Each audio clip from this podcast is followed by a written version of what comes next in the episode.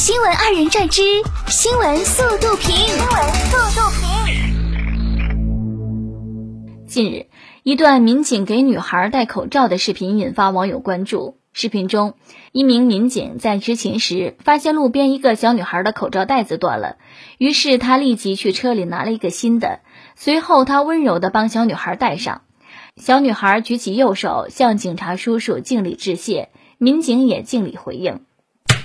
进一个队里，谢谢警察叔叔的口罩；进一个井里，种下一颗正义善良的种子。四月八号零点零三分，伴随着一阵响亮的哭声，体重三千二百七十五克的男宝宝降生。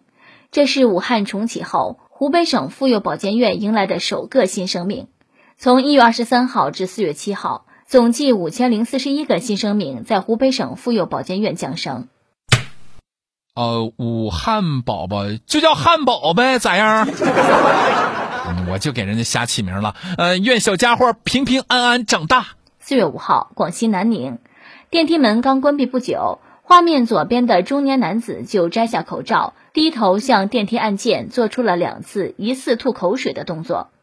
画面右边的男子似乎想上前阻止，但连帽衣男子却不以为意。经核查，男子并没有进行吐口水。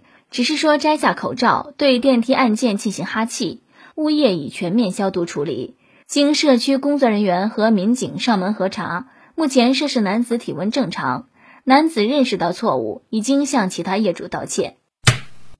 这人是什么心态？脑子是拿来凑身高的吗？一号，一女孩闯入机动车道，交警一大队民警迅速上前将其抱回。送女孩回家后，民警得知女孩才四岁，因被妈妈喊写作业，趁妈妈不注意偷偷离家出走。女孩还怒对妈妈：“我就不要写作业。”你才四岁孩子，你因为这点作业现在就离家出走，那以后可咋整啊？最近，有位网络女主播结识了一位开特斯拉的高富帅，成了男女朋友，还同居了。没有想到，这个高富帅男友偷了女主播一万元现金。还有一块价值三万多的卡地亚手表，还了赌债后还有剩余，又给主播女友刷礼物，买名牌口红，真是取之于主播又刷礼物给主播。高和帅可能装不出来，但富的确是装出来的。特斯拉是男子每天六百元租来的，还是个专业的老手。女主播说：“拿我的钱给我刷礼物，你可真是一个小机灵鬼。”疫情期间，为保证游客安全游园，玉渊潭公园每天会限制入园人数，游客赏花需提前一天在微信公众号进行预约。近日，两元一张的门票被黄牛卖到几十元，目前园方已向警方报警，正在配合警方调查此事。假的，黄牛还真是无处不在呀！